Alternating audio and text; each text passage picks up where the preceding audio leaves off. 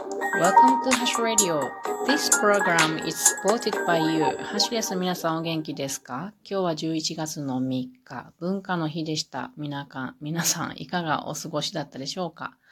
私は今日は大西信夫さんという写真家、それから映画監督の方の講演を聞いてきましたので、ちょっと文化的な日を過ごせたかなと思います。この講演会のタイトルは、この場所で生きるというタイトルで、この大西信夫さんという方は、岐阜県の揖斐郡揖斐川町にある徳山ダムというものがありますが、これに沈んだ徳山村の人たちと長い年月、えー、関わってきて、その人たちと関わったことによって、えー、映画を残したり、あと書籍をたくさんあの出版していらっしゃる方なんですね。で、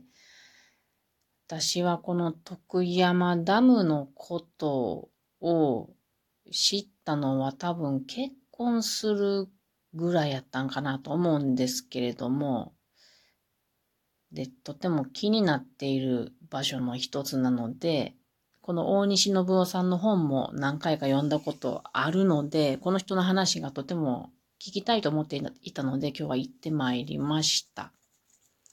徳山ダムについて少しだけ説明しますと、これは木曽川水系揖斐川の最上流部に建設されたロックフィルダムといっ、まあ石で積み上げたようなダムなんですけども、えっ、ー、とね、目的としてはいくつかあって、洪水の調節であるとか、あと上水道ですね。それから工業用水、発電の目的で作られた日本で最大級のダムなんですね。これ、えーと、総貯水量容量が日本一ということで、東海3県の水がめとして建設されたんですね。それからこの岐阜県のあたり、まあ愛知もかかってますけれども、えー、3つ川が集まってきていましてね、この揖斐川、木曽川、それから長良川。ここら辺は昔から水害が常に起こるところで、この治水というのが、あの、住民にとってはとても大切だというところでね、本当に、まあ、人間が安全に生きるのにはこのダムは必要であるということだったんだろうとは思いますが、反対意見もたくさんあってね、まあ、その、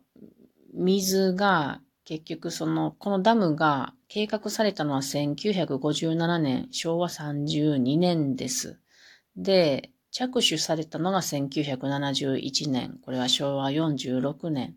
で、竣工となったのが2008年、平成20年ですね。51年かかった長期ダム事業なので、その計画された当時は、まあ、その、ちょっと考えが、考え、世間の状態が変わっていきますよね。あの、高度経済成長を考えて作られたんですけど、このダムは。でも結局、うんと、水余りになってしまって、その利水の権利も、えー、名古屋市が返すとかそんなことが起こってきたり、まあダムの必要性が疑われるということで話題になる、なっているダムです。岐阜に来てからそれもひしひしと感じますね。それから、まあ水余りのこともあるし、あと自然環境への配慮が不十分であったということで、環境問題から見ても、あの、このダムをもう、あの、壊した方がいいんじゃないか、みたいな話があるそうです。まあ、そんなダムなんですけども、そこに沈んだ徳山村というとこには、このダムが作られる前に1600人ほど人が住んでいらっしゃったそうなんですね。で、その場所で最後まで生きていた人たちと、この大西信さん、信夫さんはもう親戚以上みたいな関係で付き合っていらっしゃる方なんですね。もう皆さん亡くなられ、亡くなられちゃったんやけれども、あ大正生まれとかの方なのでね。で、その最後の一人まで、こう、まあ、見とるというか、うんと、死にあの、なんちゅう、見とるっていうのかな。まあ、最後まで見てきた方でございます。で今日の話は本当にね、この大西信夫さんという人の人柄がよく分かって、本当に良かったですね。この方は、人がすごい好きな人なんやと思います。で、この徳山村の人たちと過ごしていたりする中で何回もこう、号泣していることを今日も話していらっしゃいました。で、今日一番、まあ、いくつもこう私もちょっと涙が出そうな場面がいっぱいありましたが、いくつも感動した場面もありましたが、深い話だなと思ったのは、この最後までこの場所で過ごしていらっしゃったおおばあさん、ゆきえさんっていう方のお話でしたね。このゆきえさんという方は、えー、っと、まあ、徳山で生まれたわけなんですけども、24歳の時に北海道に嫁いだっていうことなんですね。開拓団の2世と結婚するということで。でも、こんなね、もう山の中の徳山からですね、開拓団の日世と結婚するために、まあ、山の奥から電車に乗って、で、あの夜行列車でかな、うんとずっと北海道の方へ行って、で、蝦夷富士っていう、まあ、羊蹄山という名前、これニセコにあるそうですけども、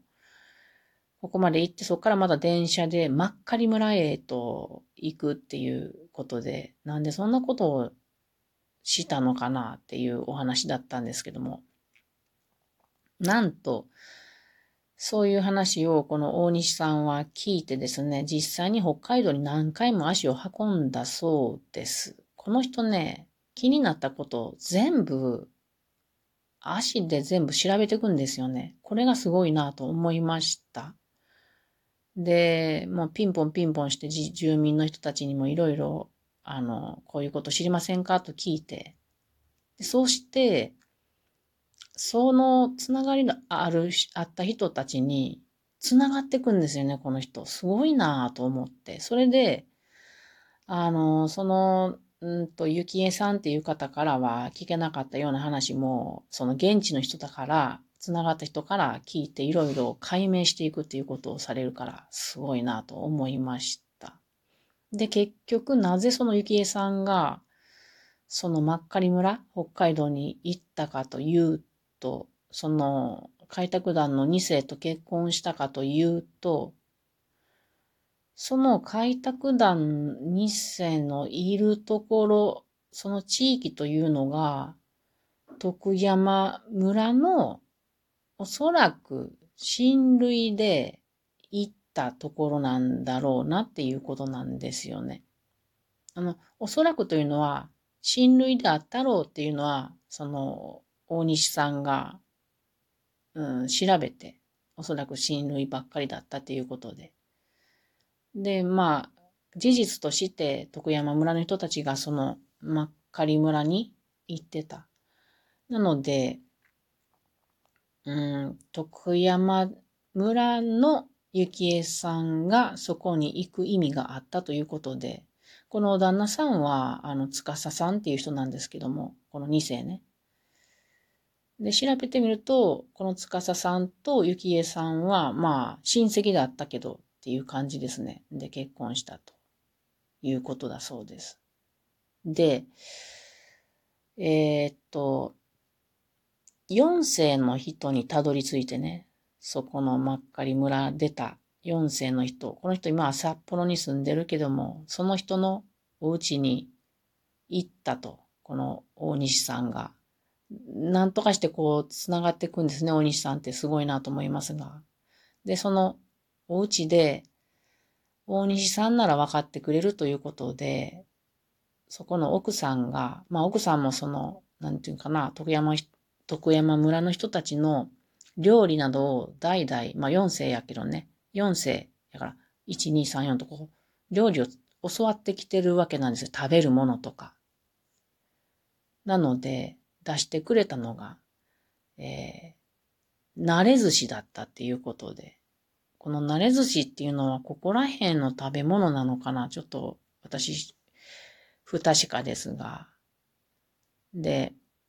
で、その奥さんが出してくれたなで寿司を大西さんが食べて、美味しいですと。ただ、添えてある